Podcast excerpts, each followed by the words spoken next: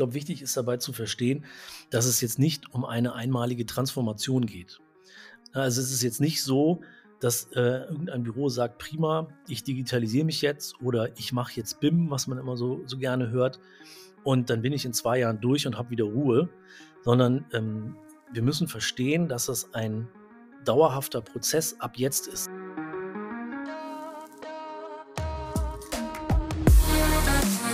Herzlich willkommen zu Ich hab nen Plan, der BIM Podcast. Hier sprechen inspirierende Menschen aus der Baubranche übers Gewinnen, übers Scheitern und über das, was sie antreibt, täglich Großes zu schaffen.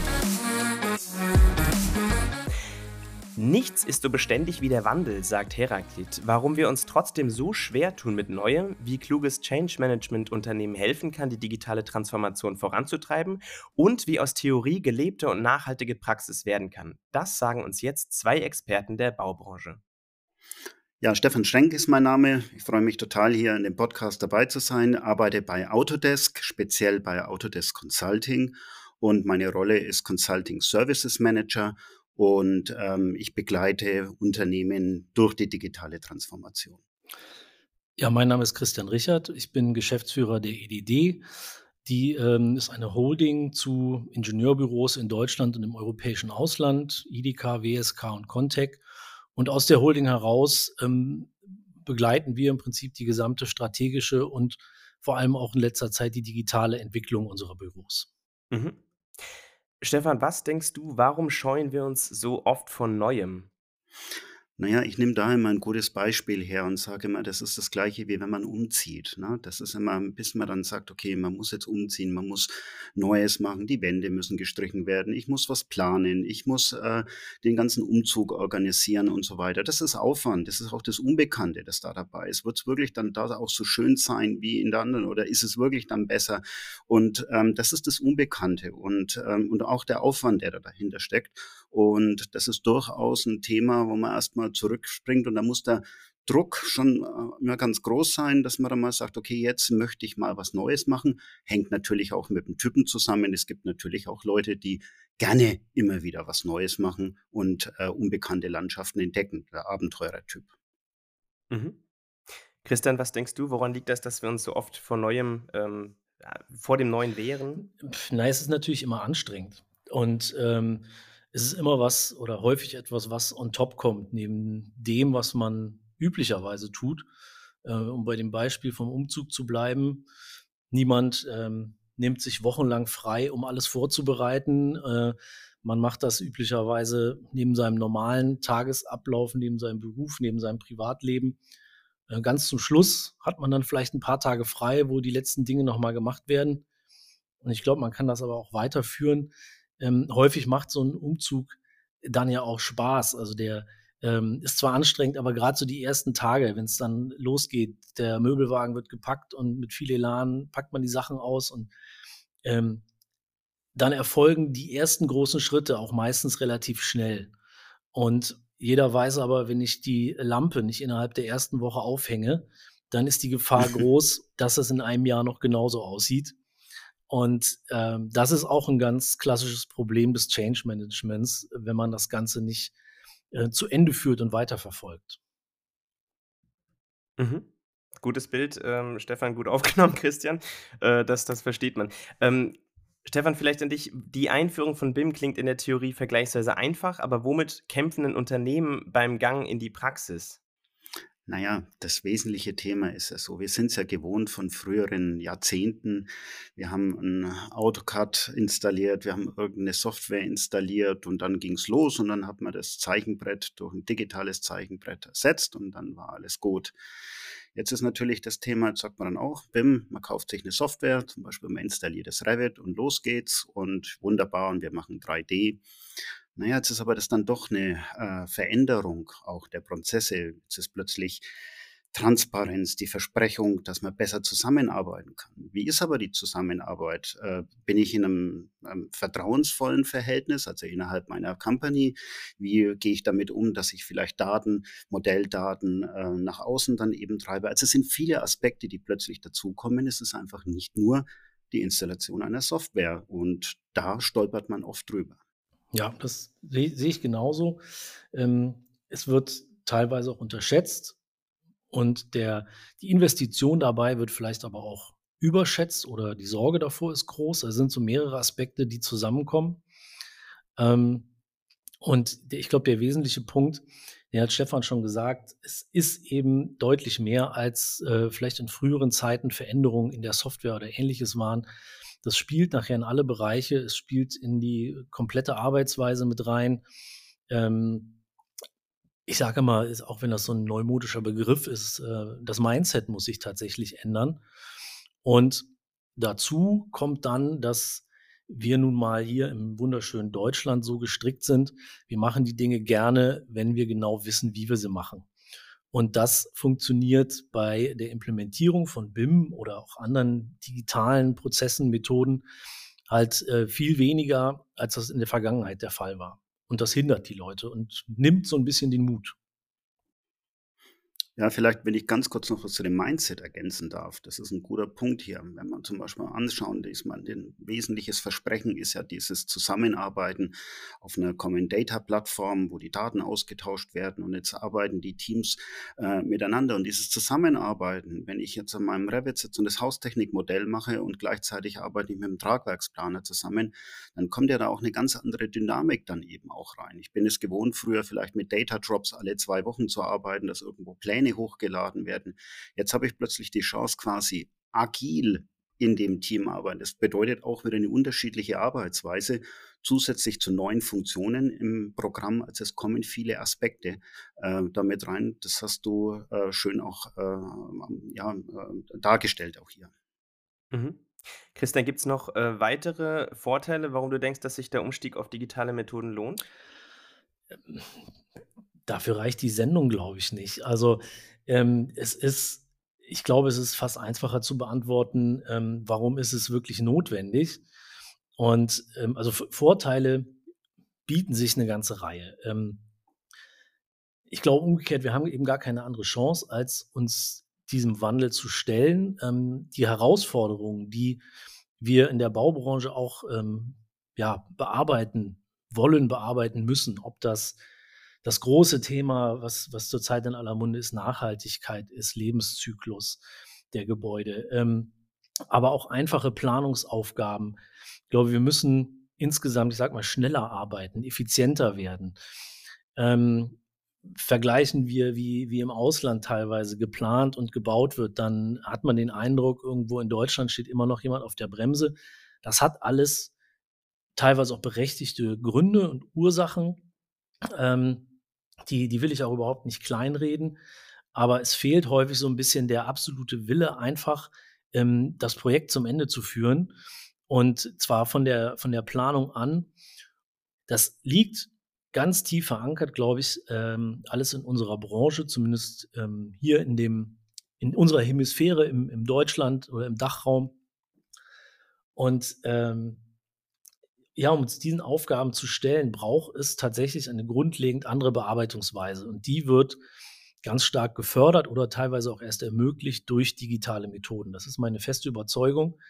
Also wir machen das nicht zum Selbstzweck, sondern die Digitalisierung und auch BIM sind Werkzeuge am Ende des Tages und nicht die eigentliche Herausforderung. Dessen muss man sich bewusst sein. Und jeder, der sich dem nicht stellt, wird über kurz oder lang abgehängt werden. Das ist leider so. Du hast da viele, viele Punkte angesprochen, Christian. Das ist wirklich äh, ein Thema. Ich glaube, wir sollten uns nicht mehr fragen, dieses Warum. Ähm, das, äh, sag mal, warum Digitalisierung in der heutigen Zeit? Also da, wie gesagt, würde die Sendung nicht reichen oder wird es eine eigene, äh, eine Podcast-Serie wahrscheinlich dafür geben. Die Frage ist ja wirklich ähm, ähm, über, das, über das Wie es dann letztendlich machen und was es dann dementsprechend bewirkt, weil ich möchte einfach sagen, diese ganzen Regeln, auf denen wir aufbauen, wie wir was berechnen, wie wir unsere Verträge machen, wie wir unsere, unsere ähm, Leistungen abrechnen, ähm, das kommt ja alles aus der Zeit, wo wir ein Zeichenbrett gehabt haben. Da wurde mit Tusche und mit Tuschefüllern und mit Zeichenbrettern gearbeitet. Und da tun wir uns auch ein bisschen schwer, diese Veränderungen auch zu akzeptieren und zu transformieren. Und deswegen kommt es auch mit der Transformation, auch zu überlegen, was ist anders und dann auch das zu akzeptieren, dass es eben dann anders wird. Also warum wir müssen uns, das ist die Frage, dürfen wir uns nicht mehr stellen. Ich glaube, das sollte eher, wie machen wir es und ähm, was machen wir dann genau. Ne? Ähm, ich wollte noch ergänzen, ich glaube, wichtig ist dabei zu verstehen, dass es jetzt nicht um eine einmalige Transformation geht. Also es ist jetzt nicht so, dass äh, irgendein Büro sagt, prima, ich digitalisiere mich jetzt oder ich mache jetzt BIM, was man immer so, so gerne hört, und dann bin ich in zwei Jahren durch und habe wieder Ruhe, sondern ähm, wir müssen verstehen, dass das ein dauerhafter Prozess ab jetzt ist. Und die Entwicklung, die wird weitergehen. Es gibt auch schon viele Stakeholder, die sagen, berechtigterweise, BIM ist der Anfang und ähm, die Entwicklung wird immer schneller und immer vielfältiger sein. Und deshalb ist dieses Umdenken so wichtig, weil ich mich, ich da kann mich nicht einmal aus meiner Komfortzone bewegen und diese Kraftanstrengung machen, sondern diese Kraftanstrengung ist dauerhaft erforderlich und im besten Fall ist sie eben keine mehr. Mhm. Um diesen Prozess anzuschieben, Christian, den du eben genannt hast, äh, vielleicht an dich, äh, Stefan, zuerst die Frage: Wie kann Change Management dabei helfen, um diesen Prozess anzuschieben und was bedeutet der Begriff überhaupt? Stichwort People, äh, Prozesse und Technology. Naja, bei den Prozessen und, und Technology, das sind wir natürlich im klassischen Projektmanagement und da sind wir gut, ne, wenn das ganze Thema ist. Wir machen Projektcharter, wir haben irgendwelche Liefergegenstände, wir wissen, wie man die Technologie einsetzt, ich gehe jetzt schon ins Englische, but the people side of things, ne, wenn es um die Leute eben dann geht, ne, wenn es um die Personen geht, um das ganze Thema ähm, der, der, der Change Management Bereich, da geht es ja dann plötzlich los in den Fragen, what's in it for me? Da, gibt, dann kommen plötzlich Themen dann eben raus, die jenseits von der Technologie sind wie zum Beispiel, habe ich die richtige Kommunikation, habe ich jemanden als Sponsor, der dahinter steht, ist ein Coachingplan für, die, für diese ganze Sache da äh, implementiert, was mache ich, wenn Einsprüche, Widersprüche, Resistance dann letztendlich auch kommt, welchen Trainingsplan habe ich dann eben da mit dabei. Also da kommen viele Aspekte, die einfach oft schlichtweg und ergreifend übersehen werden, weil wir sind ja die Techniker, wir sind Ingenieure, wir können das mit dem Projektmanagement gut machen und deswegen ist es eben wichtig, dort auch einen Fokus zu machen in so einer dynamischen Zeit eben. Letztendlich ist ein Change immer auch ein individueller Change. Ne? Also diese Balance zwischen die Organisation, was muss die machen, aber ich muss immer zum Schluss auf die einzelne Person gucken. Absolut, absolut richtig. Ähm, es geht immer nur mit den Menschen und nicht gegen die Menschen. Aber ganz wichtig ist dazu auch, ähm, sind, die, sind schon die Köpfe. Ähm, das ist in jedem Unternehmen zum Scheitern verurteilt, wenn die Köpfe es nicht verstehen oder nur widerwillig machen. Und diese Frage nach dem Change Management Prozess, die sich immer wieder stellt, ähm, ich sage mal, ich kann die Frage nachvollziehen und sicherlich sind auch ähm, definierte Methoden so eines Change Managements einerseits wichtig. Ich glaube aber viel mehr für große Unternehmen, die sehr strukturiert da rangehen müssen, wie nehme ich bestimmte Abteilungen mit, wie nehme ich bestimmte, bestimmte Menschen oder dann am Ende alle Menschen mit. Für so Büros wie uns, also wir sind insgesamt 100 äh, Mitarbeiter, wird es auch manchmal übertrieben, weil es das Ganze wieder träge macht. Ähm, man muss auch einfach mal machen. Also einfach mal sich trauen. Ähm, bei uns hat es in, in, jeglicher Hinsicht, hat jede Veränderung immer so funktioniert, dass wir uns mit unglaublich vielen Menschen unterhalten, erstmal äh, Einblicke sammeln, Erfahrungen sammeln uns ein eigenes Bild machen. Natürlich ist dann dieser Punkt der Entscheidung irgendwo da. Wir stellen uns dem jetzt und wir gehen das an. Wir, wir führen meinetwegen irgendein neues Tool ein oder wir verändern unsere Arbeitsweise. Aber dann wird auch gemacht. Dann haben wir nicht äh, minimalste Steps und überprüfen uns immer wieder und so, sondern das ist nicht immer die beste ähm, Variante, ist mir auch klar. Aber die führt auf der anderen Seite ähm, oder kann auch sehr, sehr schnell zum Erfolg führen. Ähm, und ich glaube, das ist, das ist wichtig, so, eine, so ein Stück weit, ja, die, die Machermentalität irgendwo äh, in diesem Prozess mit drin zu haben. Denn wenn ich immer wieder abwarte und immer wieder überlege und, und die richtige Lösung haben will von Anfang an, dann bin ich gegebenenfalls wieder zu langsam oder habe einen falschen Weg eingeschlagen und ich muss natürlich zwischendurch justieren, gerade wenn ich relativ schnell einfach mal mache. Und dazu muss ich auch bereit sein. Auch das ist ein guter Punkt mit dem Thema Mindset, ne? Dieses Akzeptieren auch, dass man sagen kann: „Es kann mal ein Weg falsch sein.“ Wenn wir wir fangen jetzt an, wir tun und es kann mal sein, dass wir mal kurz falsch abgebogen sind oder dass wir zu übers Ziel hinausgeschossen sind. Und dann ist es auch diese Kultur, dass man eben auch mitten im Team dann eben gemeinsam entscheidet: „Okay, was haben wir gemacht? Wie können wir das besser machen? Wie können wir in 'ne andere Richtung da dementsprechend gehen?“ Und das auch an der Führungskultur ebenso ist, dass man auch akzeptiert: „Ey, ich bin nicht mehr derjenige, der alles weiß und die Richtung vorgibt, sondern gemeinsam mit dem Team und ich coach das Team, dass es in die Richtung geht. Das ist auch ein Teil, den du schön beschrieben hast mit dem Thema Change Management, das Coachen in dem Bereich. Mhm. Christian, gibt es denn ein äh, Praxisbeispiel, anhand äh, dessen du festmachen kannst, wie so eine, ich nenne es mal agile Einführung funktioniert hat bei euch? Ja, ich, ähm, das, das einfachste oder erstmal naheliegendste Beispiel bei uns ist tatsächlich die die Einführung unserer, ähm, unserer grundlegenden Prozesse, digitalen Arbeitsprozesse noch gar nicht so sehr auf BIM bezogen. Mit, ein, mit einem, äh, einem, kleinen Zeitsprung, muss ich sagen, äh, haben wir unsere gesamte Arbeitsweise auf, auf eine SharePoint-Umgebung umgestellt, auf äh, eine Cloud-Umgebung, Datenspeicherung, Kommunikation, alles verändert. Und das war alles in Planung in relativ geordneten Schritten im äh, Februar 2020. Und dann kam der März mit dem Lockdown und wir hatten im Prinzip alles, aber hatten noch nicht wirklich geschult, hatten äh, noch nicht den letzten Schliff an der äh, Datenstruktur und haben wir gesagt, okay, wenn wir es jetzt nicht machen, dann äh, wann dann? Also jetzt brauchen wir es. Das war unser großes Glück und mussten deshalb etwas schneller sein ähm, und, ein bisschen vielleicht überrumpelt äh, überrumpelter, als das äh, eigentlich geplant war.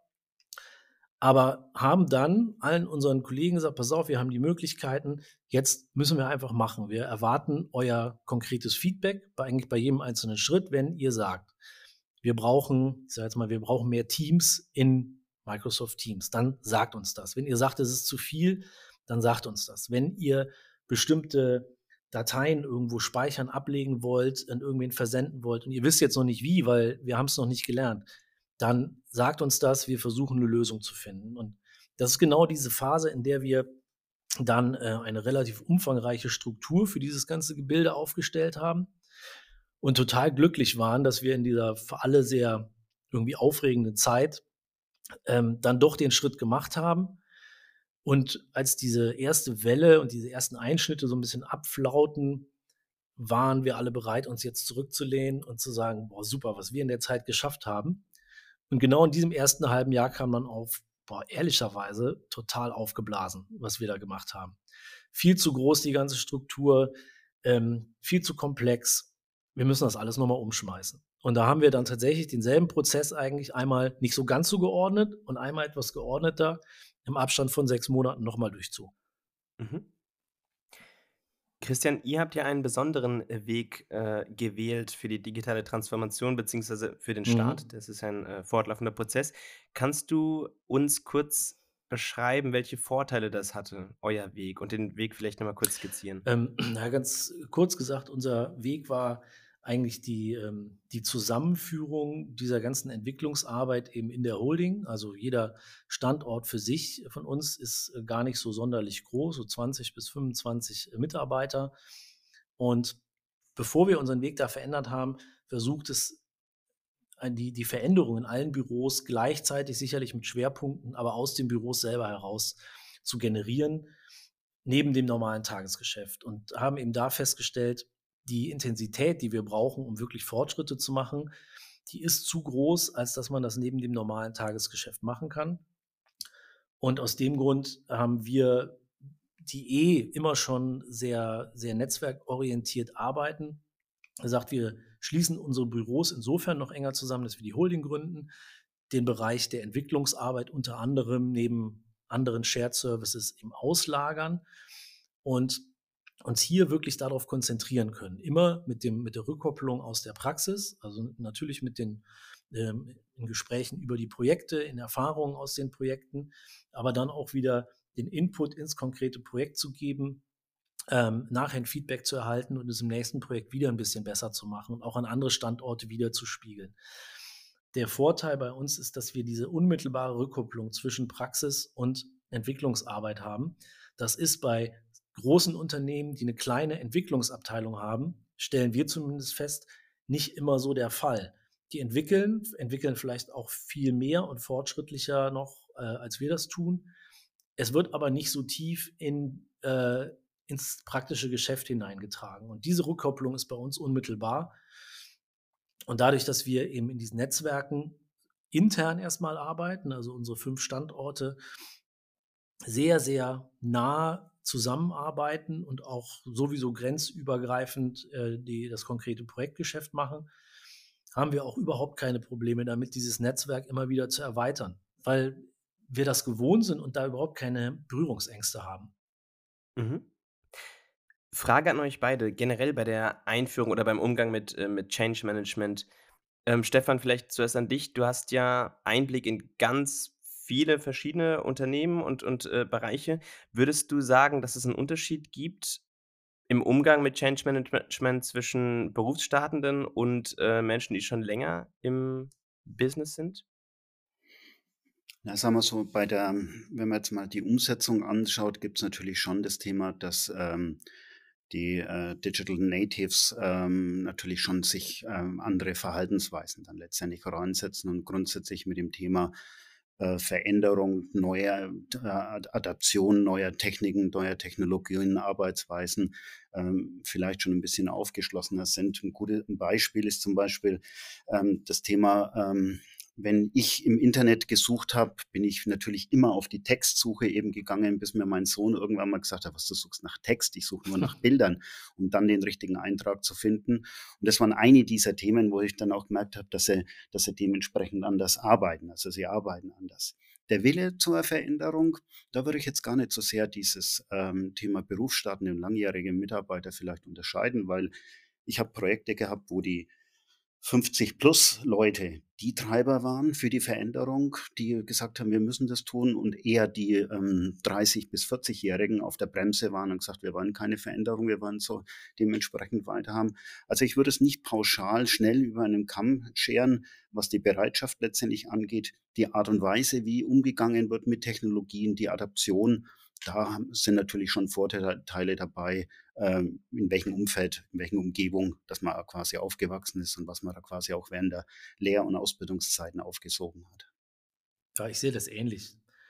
Also, ähm, es ist keine Frage des Alters unbedingt, es ist eine Frage des äh, individuellen Charakters. Und ähm, sicherlich ist es so, dass jemand, der viele Jahre auf eine gewisse Art und Weise gearbeitet hat, auch diese Erfahrung mit in die Waagschale legt. Die sind aber auch nicht immer schlecht, sondern die sind auch häufig genau die richtigen Fragen ähm, und auch das Hinterfragen. Warum muss dieser Prozess jetzt so komplex und so vordefiniert erfolgen? Geht das nicht ein bisschen einfacher? Ging doch früher auch. Da muss man sich dann als derjenige, der diese Entwicklung vorantreibt, ähm, diese Frage auch gefallen lassen und auch selber mal kritisch hinterfragen. Und von der anderen Seite von jungen Leuten, die zwar Digital Natives sind, aber viel diese ganz einfachen Vorgänge kennen. Ja? Also ich habe Kollegen, die würde ich durchaus als Digital Native bezeichnen, die wissen aber nur, wie sie bestimmte Dinge am Handy machen. Und wenn man denen eigentlich einen Laptop hinstellt und die müssen auf klassische Art und Weise Dinge des normalen Lebens machen, ja, dann sagen die, das ist aber kompliziert. Das mache ich doch in der App mit einem Daumen, bin ich da viel schneller. Und ähm, ja, diese beiden Aspekte müssen oder nicht die beiden, aber aus beiden Richtungen müssen die ganzen Aspekte zusammengeführt werden. Und wenn man darauf hört, dann findet man, glaube ich, auch die besten Lösungen. Wichtig ist aber vor allem, dass, es, dass man immer auf die ja, sogenannte User Adoption achtet. Also, dass man immer hinterfragt, wird das angenommen? Wenn nicht, warum eigentlich nicht? Habe ich jetzt zu kompliziert gedacht, weil ich in diesem digitalen Prozess schon so drin stecke? Ähm, oder ist das vielleicht was, wo alle mal den Schritt mehr gehen müssen? Aber der Abgleich ist enorm wichtig, damit egal welcher Prozess und welcher digitale Prozess in der Einführung funktioniert. Extrem wichtig, diese Rückmeldung, weil ich möchte es nochmal unterstreichen. Wenn das Ding keinen Mehrwert bringt, müssen wir uns überlegen, was wir anders machen. Definitiv. Also diese Rückmeldung, ähm, Schlagwort Customer Centric, äh, Centricity, dass man wirklich darauf sagt, okay, derjenige, der das nutzen soll, muss einen Vorteil drin haben. Das muss definitiv immer ausgearbeitet werden.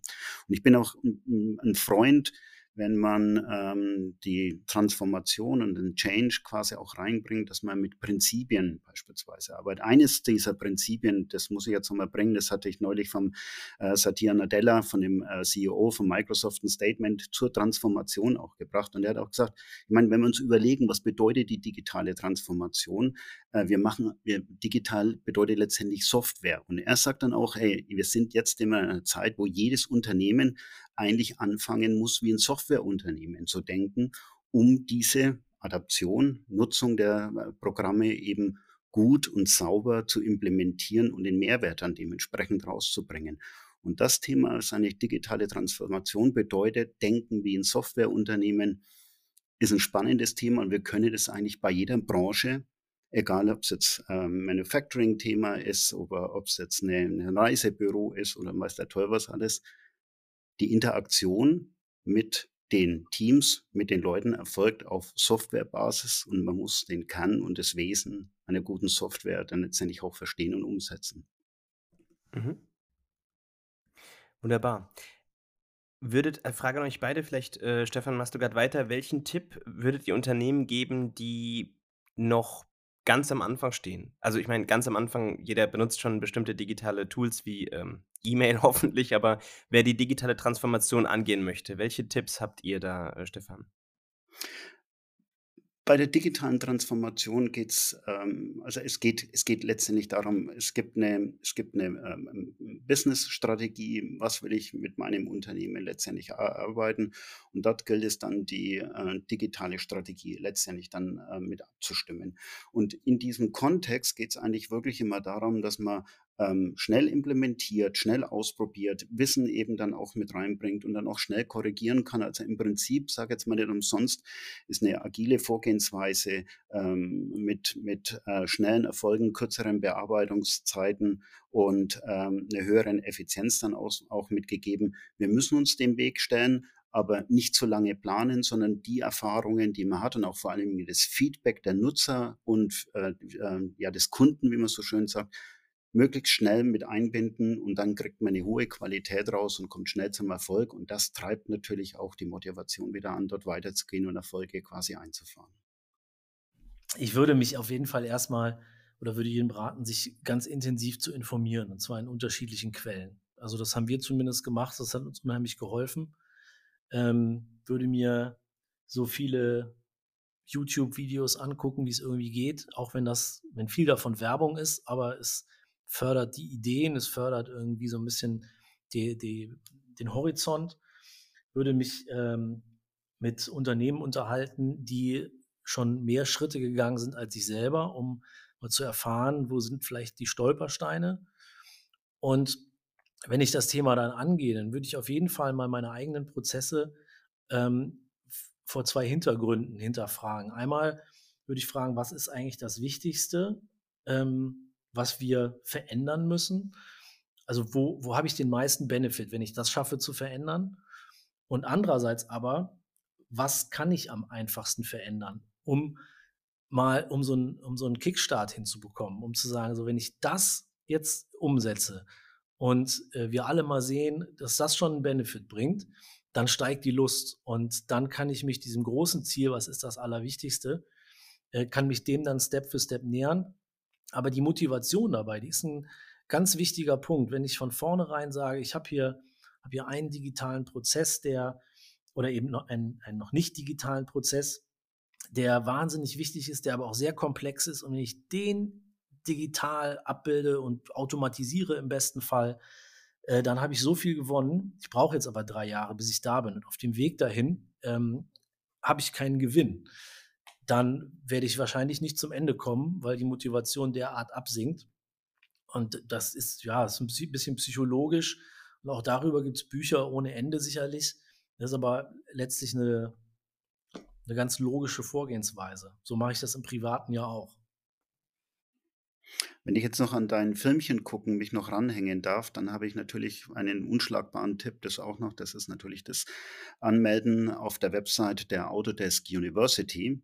Und ähm, wir fangen, machen ja seit äh, Jahrzehnten diese Veranstaltung bei Autodesk auch weltweit äh, äh, mit vielen Informationen diesbezüglich. Und da geht es halt auch um die Praxis dann auch. Das heißt also, Kunden verschiedener Couleur, verschiedener äh, Aufgabenbereiche stellen dort eben das auch zur Verfügung, wie sie durch die digitale Transformation dann eben auch gegangen sind, mit konkreten Anwendungsbeispielen und nicht jetzt nur auf Autodesk-Software eben bezogen, sondern eben gerade auch in die Integration dieser verschiedenen Gegebenheiten, viele Change-Management-Themen dabei, auch, aber auch die Integration unterschiedlicher Arbeitsweisen, Teams, Software-Themen. Also es ist ein unheimlicher Fundus und der ist dann so sehr ingenieurslastig. Das heißt, ein Thema, was uns sehr interessiert, würde ich gerne da noch mit dranhängen an deine Empfehlung, Christian. Super. Dankeschön. Das ist, glaube ich, ein äh, gutes Stichwort, äh, gutes Schlusswort, ähm, mit dem alle Menschen, die noch auf dem, äh, ja, vor dem, vor der digitalen Transformation stehen, gut starten können. Ich hoffe, ihr hattet Spaß, weil ich habe eine Menge gelernt. Äh, vielen Dank euch beiden, lieber Stefan, lieber Christian, Ja. Dankeschön. Danke Ich ebenso. bin glücklich. Das war Ich hab nen Plan, der BIM-Podcast. Schön, dass Sie zugehört haben. Bis zur kommenden Episode.